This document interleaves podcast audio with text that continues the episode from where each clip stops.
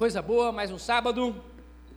Estamos reunidos neste lugar para adorar ao Senhor, cultuar ao Senhor, entregar a Ele aquilo que Ele merece, entregar ao Senhor a gratidão de nos tornar seus filhos.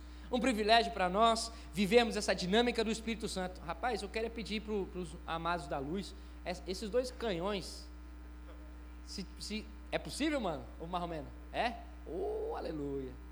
Glória a Deus. Irmão, o negócio é diferenciado. É, eu, eu fico muito feliz com a dinâmica também que o Senhor tem nos permitido viver, como aqui um ministério de jovens. Quero lembrar a você, nós estamos num período, num mês, que às seis horas estamos nos reunindo no cenáculo para orar. Orar pelos nossos jovens, orar, aleluia, obrigado, hein? Você é santo demais é, para orar pela a nossa geração, para orar pelas nossas células, para, para orar por aquilo que Deus tem colocado nos nossos corações para clamar, para a nossa geração. Então, eu tenho certeza que você tem sido alcançado por essas orações. Aquilo que nós estamos vivendo aqui, a dinâmica que nós estamos vivendo no âmbito espiritual, isso é fruto daquilo que nós temos clamado todos os dias.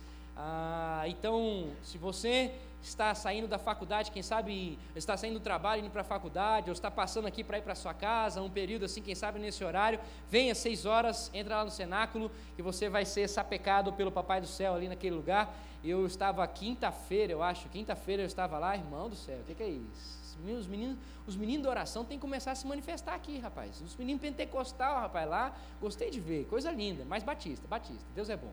É, mas então venha e lembrar também ao seu coração que nós temos a dinâmica a sexta-feira, a só sexta-feira que a oração é às 8 horas, como nós continuamos orando, 8 horas da noite, então temos no cenáculo esse momento de oração. Tem também a saída para o sopão, ser entregue lá no pátio do colégio e pessoas sendo resgatadas. Hoje nós tivemos aí 70 pessoas hoje de manhã resgatadas ali, alcançadas, pessoas em condições de rua e ali recebendo o alimento, recebendo a palavra de Deus, recebendo roupa, recebendo instruções para que vivam de uma forma digna como Jesus nos instrui a viver. E isso é fruto daqueles jovens que também estão se levantando para cumprir esse papel do ID, que entenderam o chamado do Senhor. Então, às sete da manhã você chega lá e começa a arrumar junto com o pessoal da BCP. E temos as nossas células aqui, lembro você, às 5 horas da tarde temos as nossas células nas salas aqui embaixo.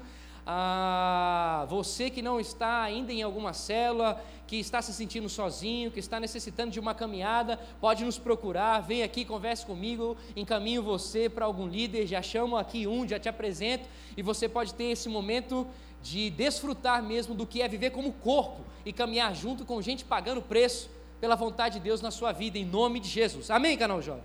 Então, e aos domingos, temos os nossos cultos abençoados, 8 da manhã, 10 e meia, 5 da tarde e 7 horas da noite. Então, em nome de Jesus, você venha viver como corpo. Corpo, não ande fora do corpo. Faça parte de uma célula, faça parte das nossas programações. Envolva-se e você que certamente vai ser abençoado em nome de Jesus. Bom, abre a sua Bíblia aí, Efésios capítulo 2. Semana passada nós conversávamos sobre a suficiência de Cristo, somente Cristo.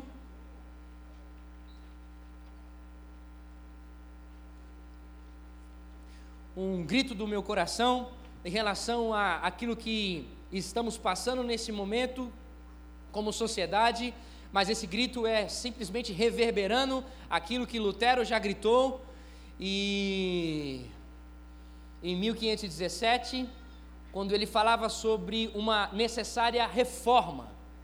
Então, esse grito ecoa, graças a Deus, até nós hoje. E na semana passada, então, conversávamos que é necessário compreender Cristo, entender que só Cristo transforma, mais nada. Não é necessário de Cristo e mais alguma coisa. Não é necessário de Cristo e mais algumas outras campanhas, ou ah, Cristo e mais algumas frases, ou objetos e etc. Nada, só Cristo. Isso não impede, obviamente, você vir alguns cultos de oração, alguns momentos aqui estratégicos, isso não impede nada disso. Mas saiba que isso não é milagroso. Esse negócio de, não, eu estou na campanha, não posso faltar a campanha, que se eu faltar eu vou perder a bênção. Isso aí, irmão, isso aí não vem do Papai do Céu. Ele não vem do Papai do Céu. Você não vai perder a bênção, você vai perder a bênção se você pecar contra o Senhor. Se você disser que essa obra que é do Senhor pertence ao capeta, aí você está pecando contra o Senhor. Isso diz a Bíblia. Então, fique tranquilo quando de repente você, quem sabe, precisar ir fazer alguma coisa. Não, se eu não for aqui, eu vou. Você pode perder a palavra, isso sim.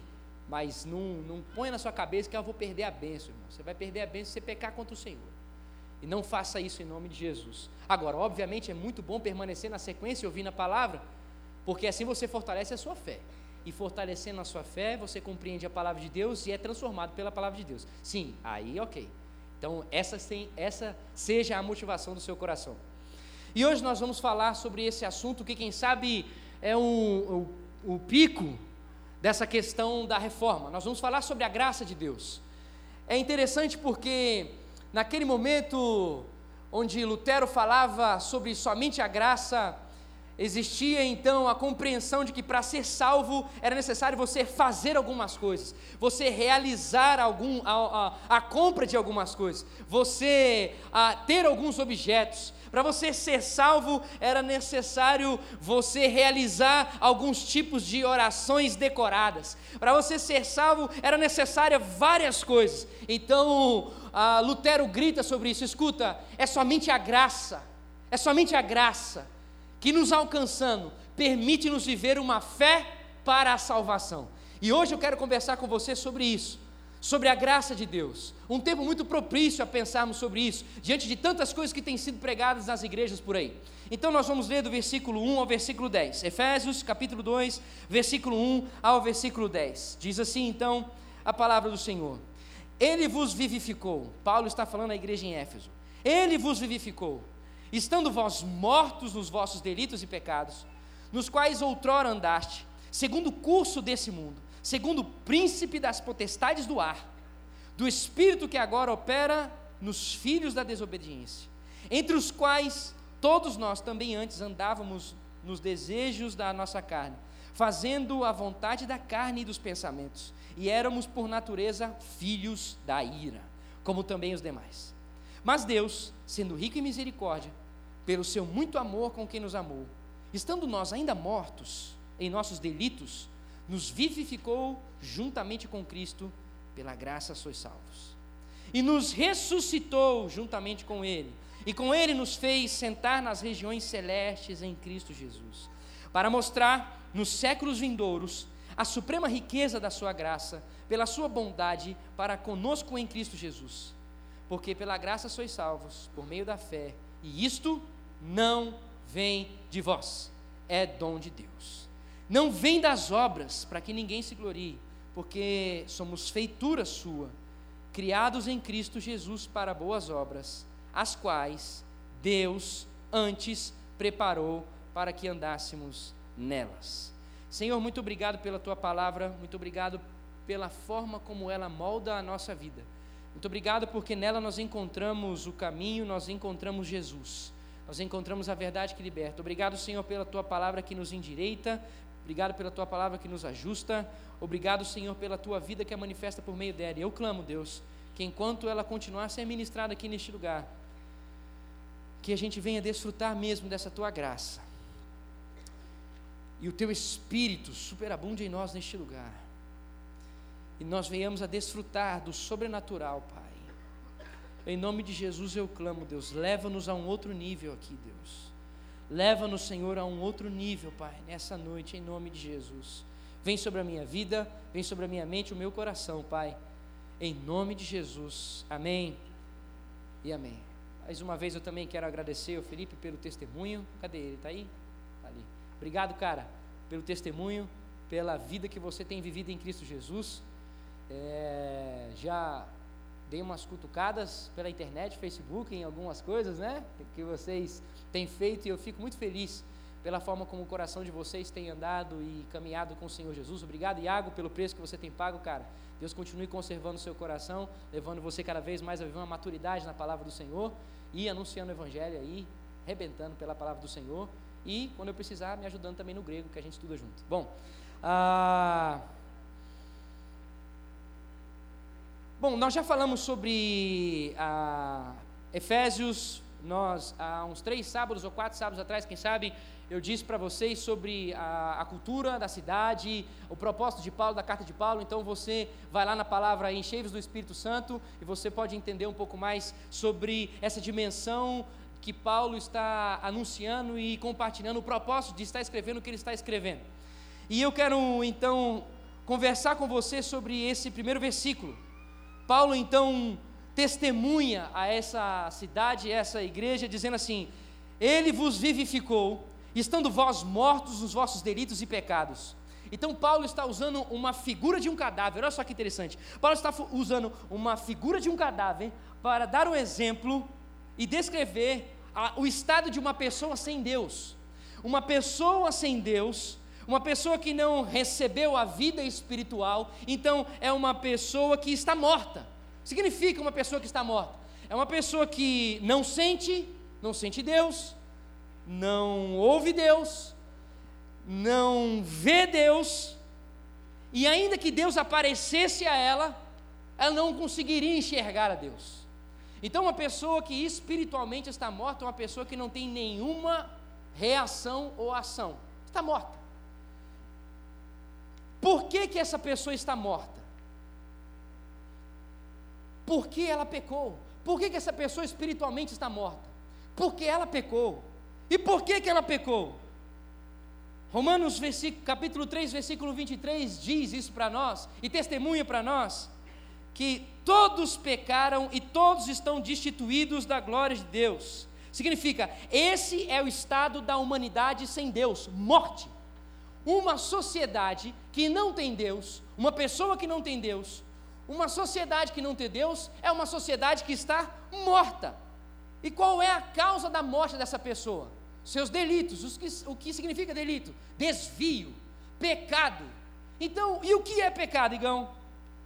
Romanos 6, capítulo, capítulo 6, versículo 23 diz que o salário do pecado é o que? É a morte. E o que é o pecado? O pecado é fazer o que Deus proíbe e deixar de fazer o que ele ordena. Bom, então, uma sociedade que está sem Deus é uma sociedade que está sem pecado, que está em pecado. Por que, que essa sociedade está em pecado? Porque ela não obedece a Deus e porque ela não faz aquilo que Deus diz que é para ser feito.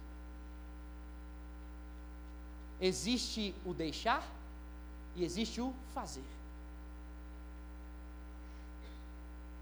Significa o que, queridos? que aqueles que não nasceram de novo, aqueles que não nasceram pelo Espírito, aqueles que não nasceram de Jesus Cristo, eles estão mortos. Aqueles que não nasceram de Jesus, aqueles que não foram vivificados por Deus, estão mortos. Uma pessoa que não foi vivificada por Deus, ela está morta. Segue o versículo 2 e 3. Nos quais outrora andastes, segundo o curso deste mundo, segundo o príncipe das potestades do ar, do espírito que agora opera nos filhos da desobediência, entre os quais todos nós também antes andávamos, nos desejos da nossa carne, fazendo a vontade da carne e dos pensamentos, e éramos, por natureza, filhos da ira, como também os demais. Lembre-se, Paulo está falando para crentes Paulo está trazendo à memória ou quem vocês eram, o que era sobre vocês e quem vocês são hoje. Por isso ele diz: éramos, caminhávamos, fôssemos, tudo no passado, porque então ele estava falando com aqueles que estavam vivendo uma nova vida em Jesus. Por quê? Porque o propósito de Paulo dizer isso aqui é falar sobre a graça de Deus. Mas qual é o propósito de falar sobre essa graça? Para que ela permaneça sendo a base da fé dessas pessoas e que isso alcance toda a sociedade também. Bom, nesse sentido,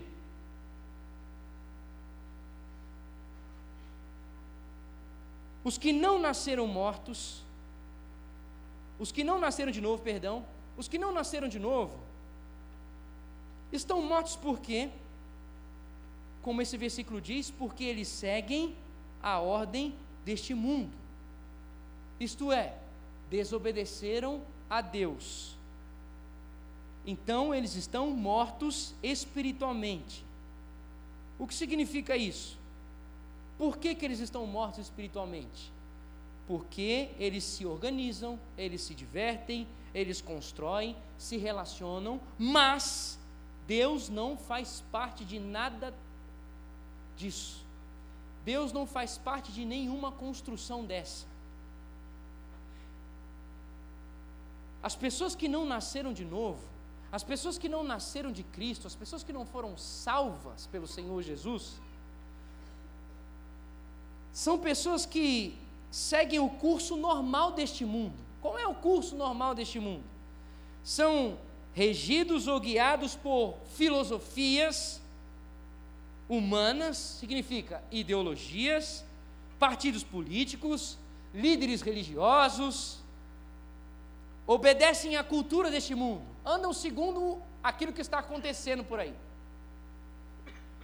Esses, como o versículo nos diz, significa que eles andam como filhos da desobediência. Significa isso, filhos da ira. Ser filho da desobediência, ser uma pessoa que Deus não é o centro que desenvolve todas as coisas do cotidiano, é uma pessoa que é filho da ira, e se é filho da ira, se é filho da desobediência, então o, o texto nos deixa claro, ela é uma pessoa que é influenciada pelo diabo. Onde está isso? O versículo dizendo aí, ó, versículo 2: segundo o curso deste mundo, segundo o príncipe das potestades do ar, do espírito que agora opera nos filhos da desobediência. Por isso, aqueles que não são salvos, aqueles que não nasceram de novo, são filhos da ira, merecem a ira de Deus. Por quê? Porque para eles Deus é um nada. Eles querem fazer segundo eles desejam, não querem fazer segundo Deus deseja. De Apocalipse a Gênesis, ou de Gênesis a Apocalipse, nós vemos que essa é a condição da natureza humana, essa é a condição da sociedade: desobediência, filhos da ira, influenciados pelo diabo.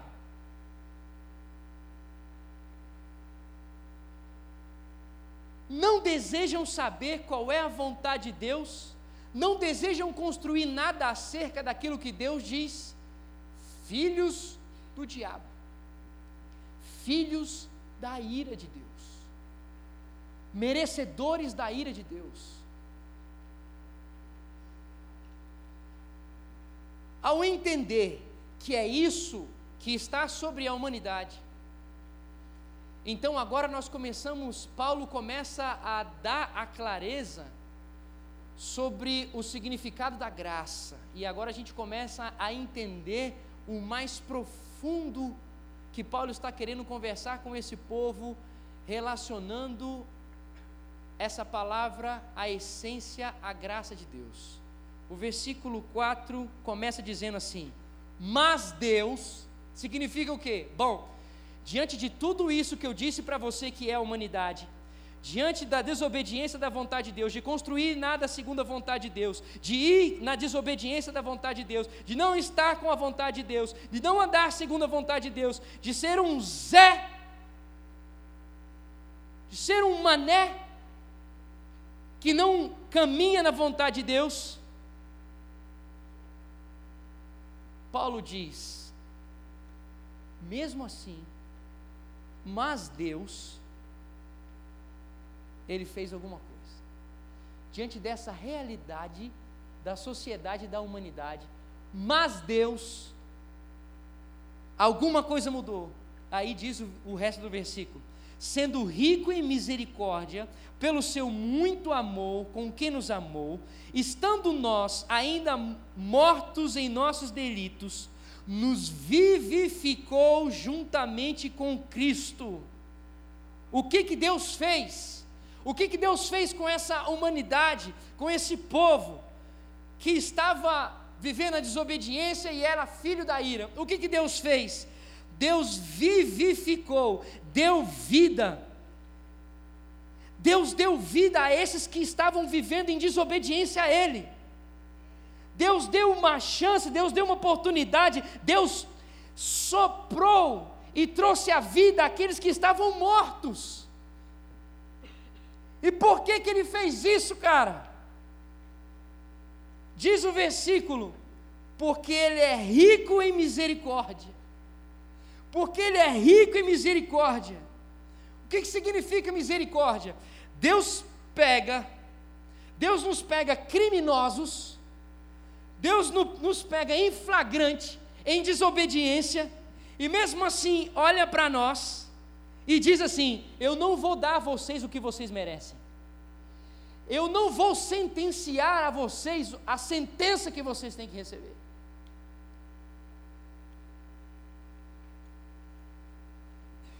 E como que essa misericórdia alcançou a humanidade, tem alcançado a nós e tem alcançou a sua vida e a minha vida? Como isso? Por uma palavra que alguém trouxe para você na rua. Como essa misericórdia alcançou você? Por uma música que você ouviu? Por uma canção que você começou a ouvir?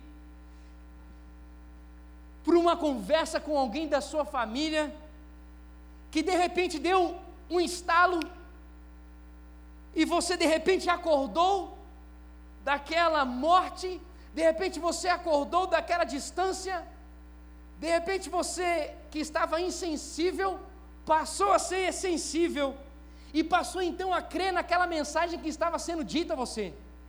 E você então começa a se arrepender da forma como você está vivendo e caminhando. E a distância que estava entre você e aquele que sempre te amou. Essa distância foi rompida a tal ponto de você dizer: Eu quero seguir esse Deus. Eu quero seguir a esse Deus que me fala isso. Eu quero seguir a esse Deus que é isso. Eu quero seguir a esse Deus. E por que que foi possível?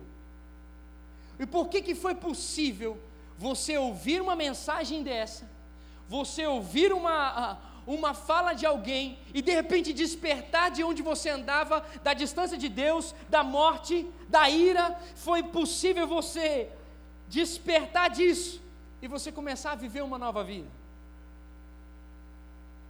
Versículo 6 diz: o versículo 6 diz: O que aconteceu por causa disso? Juntamente com Cristo, nos ressuscitou, e Deus nos fez assentar nos lugares celestiais em Cristo Jesus. Por que, que foi possível, numa conversa com alguém da sua família, uma chavinha aí dentro ter virado e você mudado? Porque quando Jesus Cristo morreu e ressuscitou, ele venceu a morte. Jesus, ele se libertou das prisões da morte. Então, quando nós nos unimos com Jesus Cristo, olha isso, quando nós nos, nos unimos com Jesus Cristo, nós ressuscitamos com Cristo. Então, por nós ressuscitarmos com Cristo, nós conseguimos vencer o mundo, nós conseguimos vencer a Satanás e nós conseguimos vencer a nossa carne e nos tornarmos então um com Ele. Por causa da morte de Jesus, foi possível nós vencermos a morte, nós vencemos o mundo e nós vencemos a nossa própria vontade. Deus reverteu a nossa situação. Nós éramos herdeiros da ira de Deus. Agora, por causa da cruz de Cristo, nós passamos a ser herdeiros dos céus. E por que que Deus fez isso? Por que que Deus resolveu escolher você que não tinha nada para oferecer? E por que que Deus escolheu você que estava contra ele? E por que que Deus resolveu ter misericórdia de você, sendo que não precisava ter misericórdia de você? Versículo 7. Para mostrar nos séculos vindouros a suprema riqueza da sua graça, pela sua bondade, para conosco em Cristo Jesus. O motivo de Deus salvar você, o motivo de Deus salvar a humanidade, o motivo de Deus me salvar, não é porque Ele viu em você alguma coisa, não é porque Ele viu na humanidade alguma coisa aprovada por Ele, ou uma coisa que estimulasse o coração dele, oh, eles estão vivendo de uma maneira tão maravilhosa, tão certinha. O motivo dele fazer isso foi para mostrar que Ele é um Deus gracioso, que Ele salva não porque pecadores merecem ser salvos, mas porque Ele é bom, mas porque Ele é único. Deus resolveu salvar para mostrar que Ele é perfeito, para mostrar que Ele é o único, para mostrar que Ele é bom e não existe mais nada bom, para mostrar que Ele é justo.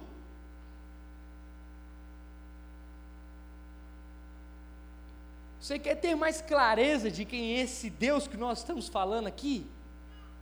Versículo 8: Porque pela graça sois salvos por meio da fé, isso não vem de vós, é dom de Deus. Ei, escuta isso.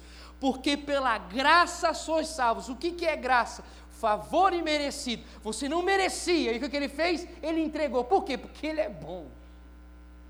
Porque ele é gracioso. Mas olha só, ele diz que pela graça sois salvos. Por meio do quê? Por meio da fé.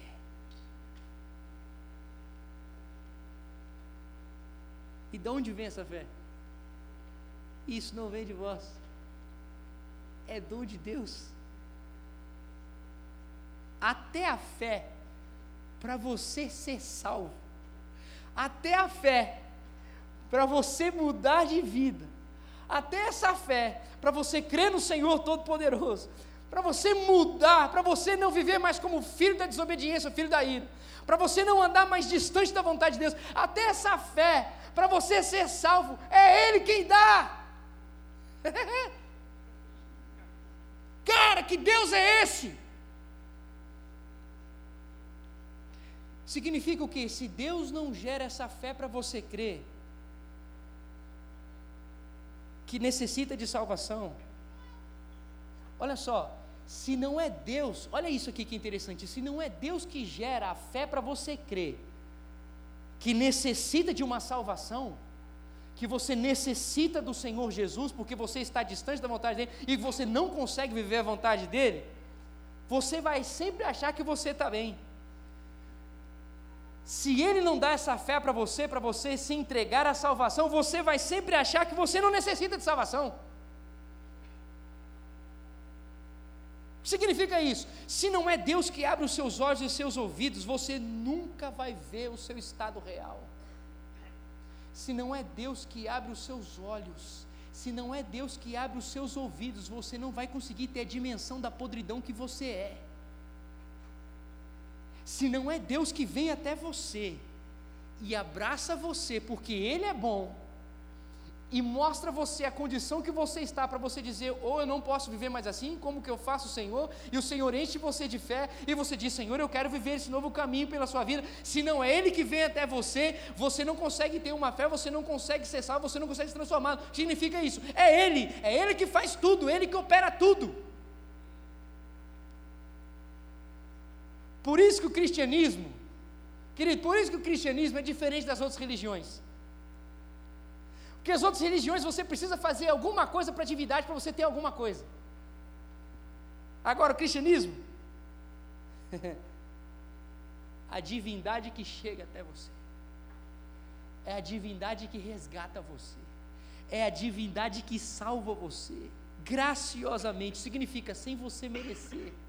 Você não merece, cara mas ele vem.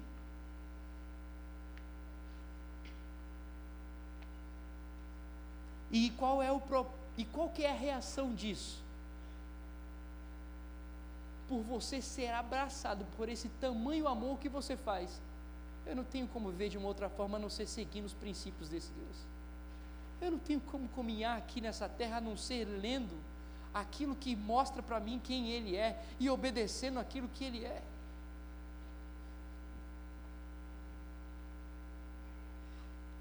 Esse pela graça sois salvos, eu quero, irmão, eu vou ser o mais repetitivo que for, cara. Mas isso aqui precisa ficar muito bem gravado no seu coração. Esse pela graça sois salvos significa que não existe mérito, não existe nada em você que chame a atenção mais do que qualquer outra coisa para que Deus possa fazer algo a seu favor. Não existe. Não existe. Irmão, isso aqui precisa ficar nítido no seu coração, no meu coração, na nossa igreja e nas gerações por vir, através das nossas vidas. Não existe alguma coisa que a gente faça que condicione Deus a fazer algo em favor de nós. Não existe, não existe frase, não existe é, mandinga gospel, não existe nada que faça Deus olhar mais para você, que faça Deus ouvir mais a você. Não existe nada que você faça que consiga mudar alguma coisa no coração de Deus em sua causa. Não existe. Deus faz na sua vida, porque é graça. Você não merece, mas Ele faz. Você não pode, mas Ele faz. É Ele, o princípio é Ele. Não é, Deus não é um gênio que você esfrega, Ele aparece e diz: diga o que você deseja. Não existe isso, meu irmão. Você não tem poder nenhum.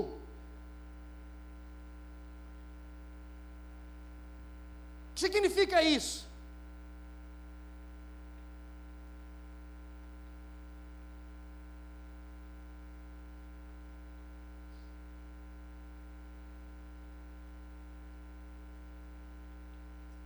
Não adianta você ficar repetindo frase de manhã.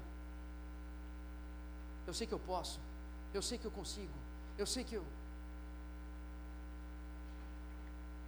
Não adianta você ficar dizendo, cara, você tem aí dentro de você a força para você vencer esse negócio. Não existe poder nenhum nessa frase porque não existe Deus nessa frase. Não existe. Não existe nada que você fale que vai mudar o coração de alguém. Só Jesus. Por meio do quê? De ficar andando de joelho? De ficar pela graça. Ele desejou. É porque ele quer. Quando ele quer. É pela graça. O versículo 9 continua falando disso que nós estamos conversando. Não vem de obras, para que ninguém se glorie. Cara, isso é interessante porque se a gente consegue sair dessa condição pecaminosa na nossa força, sem ser convencidos pelo Espírito Santo, sem o sangue de Jesus na cruz, então, cara, eu ia chegar no céu ia falar: mandei bem, cheguei.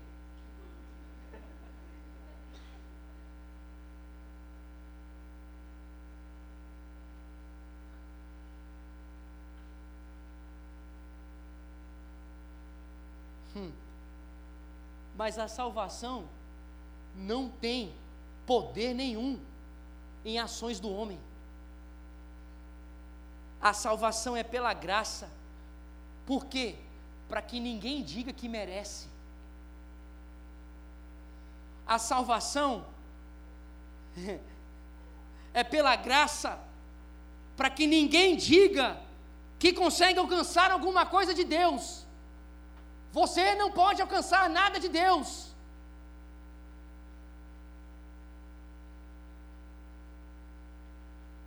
Então, meu amigo, se a salvação é pela graça, então já era, meu amigo. É só a graça.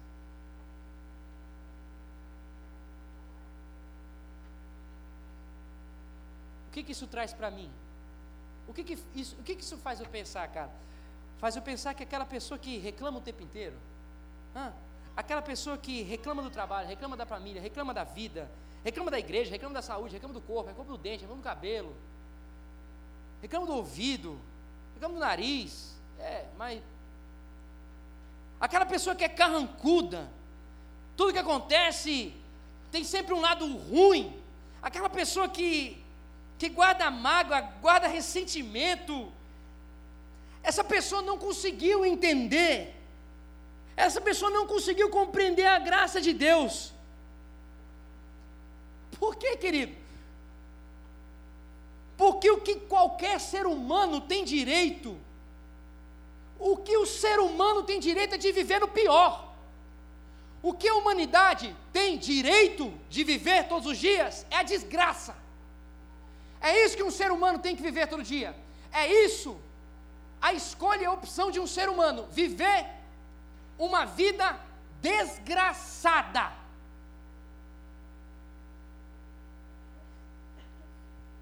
Quando a gente não tem a noção da graça de Deus, a gente acha que a gente merece alguma coisa.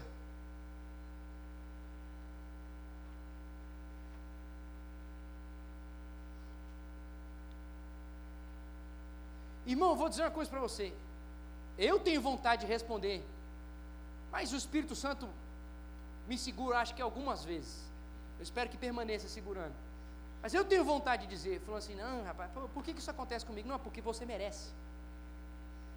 Nossa, então quer dizer que você é bonzão? Não, não, sou ruim igual você. Mas por que você está dizendo isso? Não, vai ler a Bíblia. Porque a Bíblia diz que o que a gente merece é a ira de Deus. A Bíblia diz que a nossa opção é distanciar da vontade de Deus. Sabe o que significa isso? Que graças a Deus você está respirando. Graças a Deus você tem alguma coisa aí. Você não tem o direito de reclamar de nada, porque você deveria estar indo para o inferno. É o único direito que você tem, é ir para o inferno.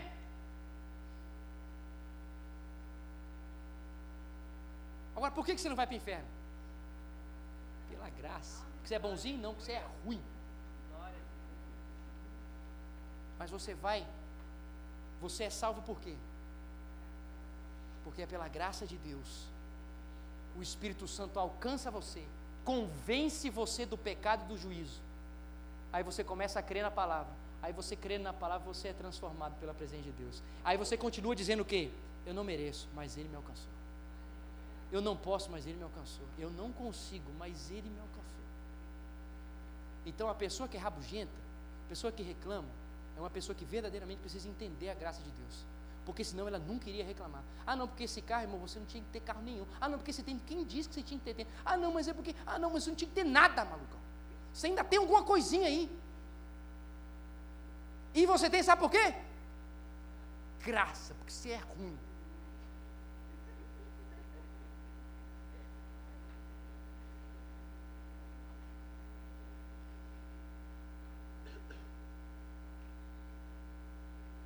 Cara, quando a graça está estampada no nosso.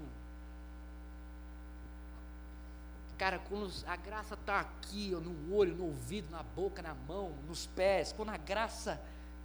Sabe qual é o, o hino? Gratidão. Não mereço. Eu tenho. Deus, eu não mereço. Muito obrigado. Aquele que reconhece a graça o que sai da sua boca é gratidão. Aquele que vive na graça, aquele que consegue compreender constantemente Deus em todas as coisas, a sua boca se abre para agradecer. É uma pessoa que agradece. Tem? Está agradecendo. Não tem? Ué, eu mereço o quê? Obrigado, Senhor. Versículo 10, para encerrar porque somos feitura sua, criados em Cristo, para boas obras, as quais Deus antes preparou para que andássemos nela. Significa isso, querido. Quando nós nascemos de novo, quando nós nascemos a partir de Cristo Jesus,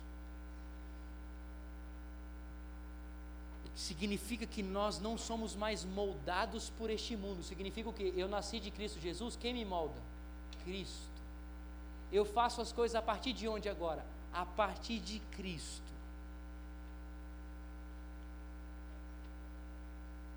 E quais são as consequências que se existem através da vida de alguém que nasceu de novo. Quais são as consequências que existem na vida daqueles que são verdadeiramente salvos? Diz o texto: boas obras. Boas obras. Quais são as boas obras? O amor ao próximo, alegria, satisfação em todo o tempo. Quais são as boas obras? Esperança no falar. Mais uma vez, o cuidado próximo. Cara, boa obra é não fazer aquilo que agrada a você mesmo, mas fazer aquilo que agrada aqueles que estão ao seu redor.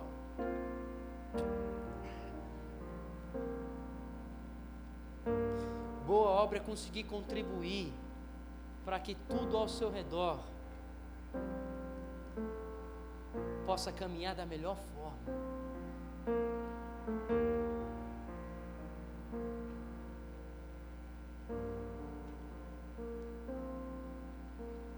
Mas sabe o que é louco?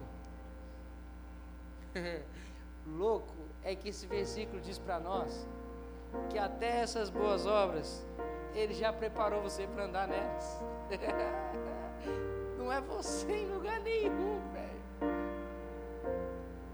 Até na boa obra, cara, ele diz aquilo que eu já preparei.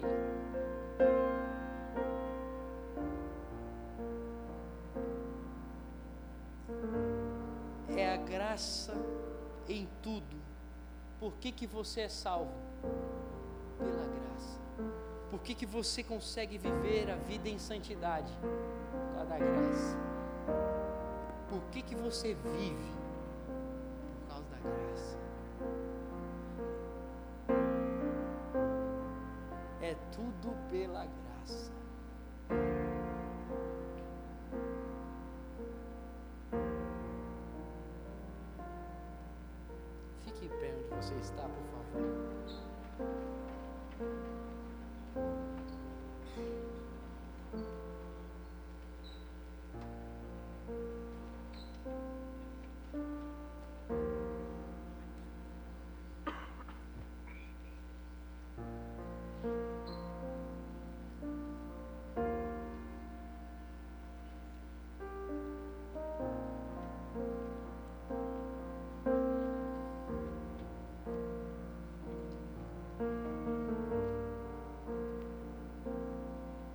A graça de Deus alcança o homem sem um homem merecer, porque não estava nem aí para Deus. Deus vai até ele. O Espírito Santo convence o homem. O homem então começa a crer na palavra de Deus e por confessar que a palavra de Deus é verdade na vida dele, por entender que aquilo que ele fazia era a, a causa da ira de Deus e ele estava debaixo da desobediência de Deus, o que, que o homem faz? Então entrega a sua vida e diz: Senhor, eu quero viver por meio da, da Sua vontade. O que significa isso? Salvo.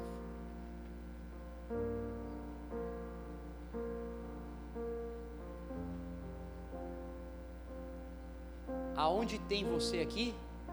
Nenhum lugar. Não, mas naquele momento que você disse, Senhor, eu quero viver, quem foi que te levou a dizer isso? O Espírito Santo.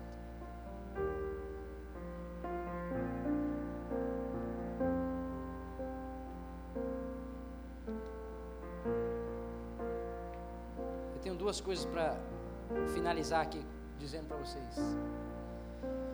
Se você não está em sintonia com Deus, cara, se você tem vivido de acordo com a sua vontade,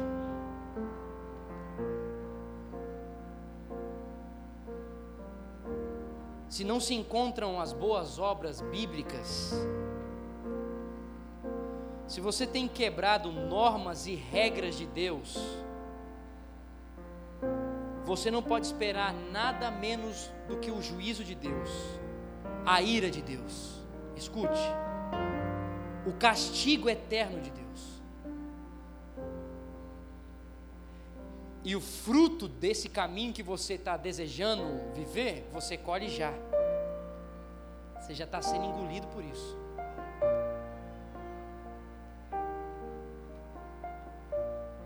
Não sei se um dia falaram, quem sabe o contrário para você, mas eu digo para você que a paciência de Deus tem limite sim. Essa é uma frase de quem não conhece a Bíblia. A paciência de Deus tem limite sim. Que vai chegar o dia do juízo, que você vai receber ou condenação, ou o Senhor vai dizer: vem para cá. Ou Deus vai dizer: Eu não quero, afasta de mim, porque você merece a ira. Ou Deus vai dizer: Vem cá, meu filho amado.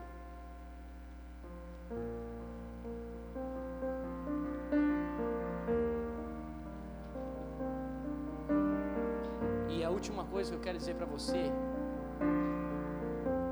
é o que me constrange, cara que tem uma esperança louca que ainda pode ser vivida aqui nessa noite.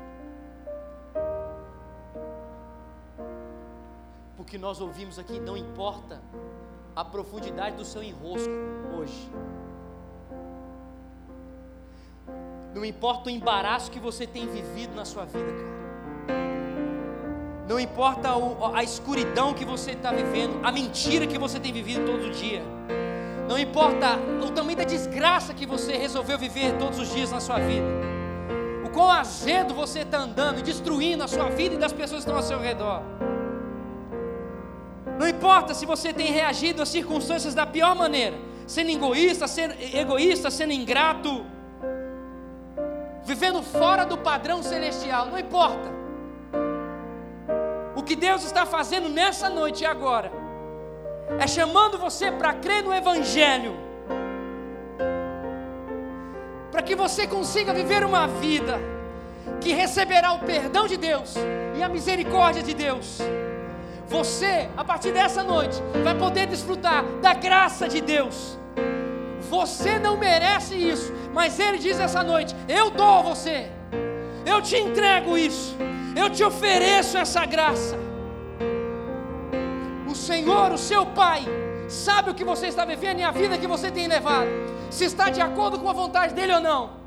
Mas Ele está dizendo: Mas eu estou aqui mais uma vez, eu estou aqui novamente, porque ainda é possível para dizer para você que eu estou te abraçando, não é porque você tem alguma coisa boa, eu estou te abraçando porque você está ruim, porque você está distante, porque você está ruim, você está podre, mas eu sou bom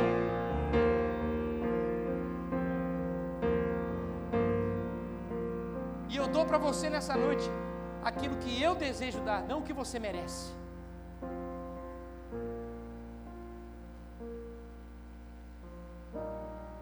Feche seus olhos. Senhor, eu clamo que o Teu Espírito Santo comece a revelar a condição de cada um aqui neste lugar. Senhor, eu clamo para que o Espírito Santo que habita, habita naqueles que creram na Tua palavra, comecem a mostrar a condição de cada um aqui. Comece a trazer a memória como tem sido a vida de cada um aqui. Espírito Santo, abre os olhos, abre o entendimento agora. Espírito Santo, que convence-nos do juízo e do pecado, abre os olhos desses jovens nessa noite, para que sejam agora dirigidos pelo Teu Espírito Santo ao arrependimento que for necessário, à entrega que for necessária, porque isso é uma obra do teu Espírito. Espírito Santo convence, Espírito Santo convence e conduz agora, Deus. Conduz, Senhor. Mostra, Senhor, a podridão que existe. Mostra, mostra, Senhor, o pecado que existe. Mostra, Senhor, a rebeldia que existe. Espírito Santo mostra. Espírito Santo mostra. Em nome de Jesus, por meio da tua graça, Senhor, eu clamo. Mostra a cada um de nós a condição que nós estamos vivendo. E que haja um arrependimento genuíno nessa noite, Deus, a começar em mim, Pai.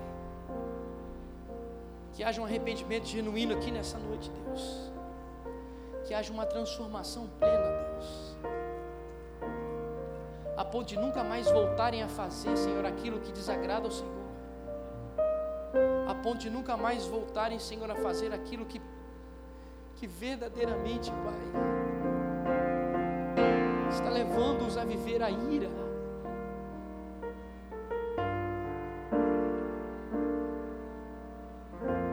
Espírito Santo continua fazer.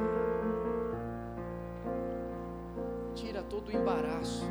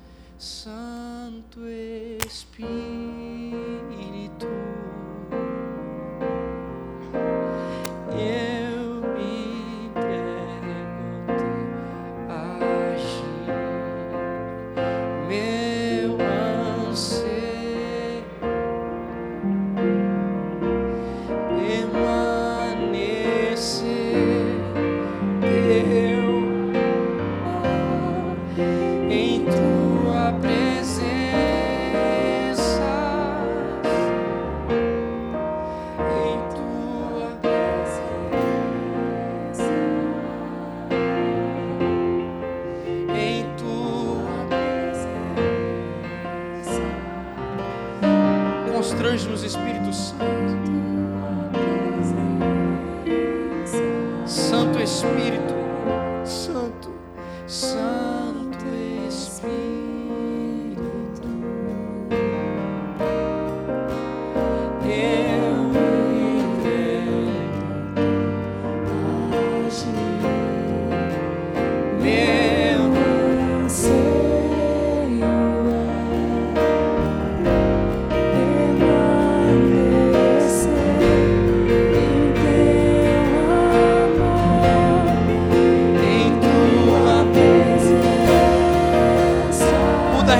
os nossos corações, Senhor.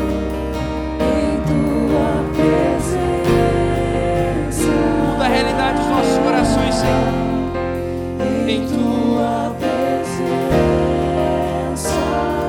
Senhor.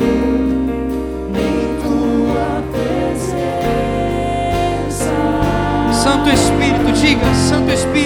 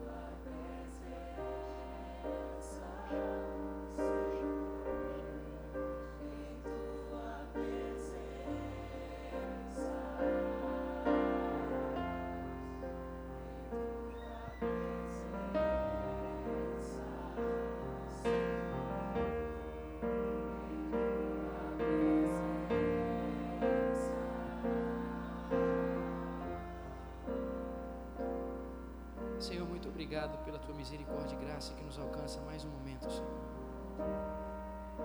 A verdade, ela permanece sobre nós. Porque o Senhor é bom. Então significa que ela não depende. Porque não depende de circunstância e ela não muda. Porque o Senhor não muda. O Senhor é bom. E a tua palavra diz que a tua misericórdia dura para sempre.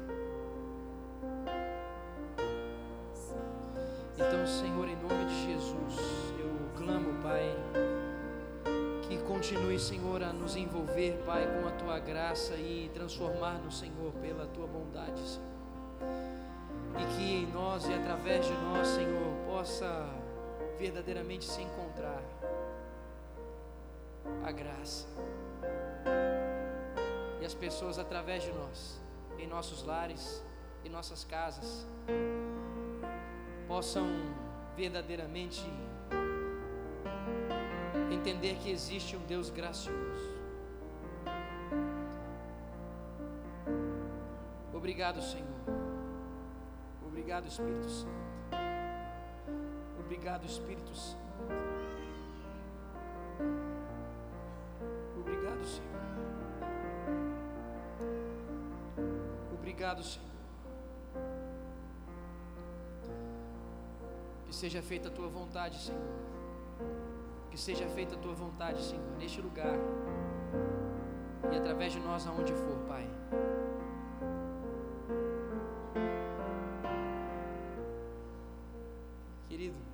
Quero dizer para você, você ouviu que tudo depende do Senhor, que tudo é o Senhor, é graça. eu quero dizer para você que isso não tira o testemunho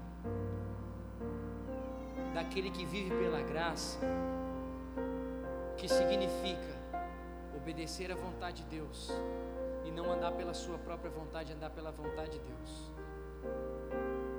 Porque muitos, por dizer é a graça de Deus, eu não tenho que fazer nada, se esquecem que a palavra continua dizendo que aqueles que são discípulos dele são sal da terra e luz do mundo, que significa que através da vida deles existe uma transformação que acontece. Aonde é necessário luz, chega luz. Aonde é necessário chegar o sentido, chega-se o sentido. Então, em nome de Jesus, a graça não nos deixa libertinos, pelo contrário, a graça nos mantém, como Paulo diz, prisioneiros de Cristo, prisioneiros do seu coração. Não vivo mais eu, mas Cristo vive em mim, e a vida que eu vivo agora, vivo pelo Filho.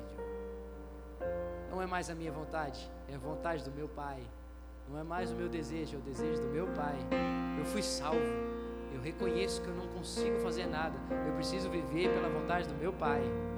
Então, que em nome de Jesus esse continue sendo o seu testemunho. Lembre-se, é pela graça. É pela graça. É pela graça de Deus. Somente a graça de Deus. E mais uma vez, eu quero dizer para você, aquele mesmo casal de missionários que estava sábado passado, que foram tremendamente abençoados por nós estão aqui para serem mais uma vez abençoados, para voltarem e cumprirem o seu chamado. Então, querido, lá atrás, deixa a graça de Deus fluir através da sua vida, deixa a graça de Deus fluir através desse cartão abençoado, desse trocado abençoado, e compra lá, olha lá, olha o profeta aqui, olha o missionário. Irmão, quem comeu semana passada sabe que essa. Como é que é o nome desse trem aqui? Então, eu não sei falar isso. Não sei o que italiano. É isso aí, esse trem que vocês manjam aí. Isso aqui é um combo, irmão. Isso aqui é uma janta, uma meia janta. Parece que não, mas é. Então você pode abençoar a vida de alguém com isso e a sua vida. Tem esses chocolates trufados aqui, esse cone abençoado. Irmão, isso aqui é obra do Senhor. Isso aqui nós não estamos enriquecendo ninguém. Isso aqui nós estamos investindo na obra do Senhor. Esse homem de Deus eu conheço, é meu irmão. Eu amo esse cara. Esse cara vive pela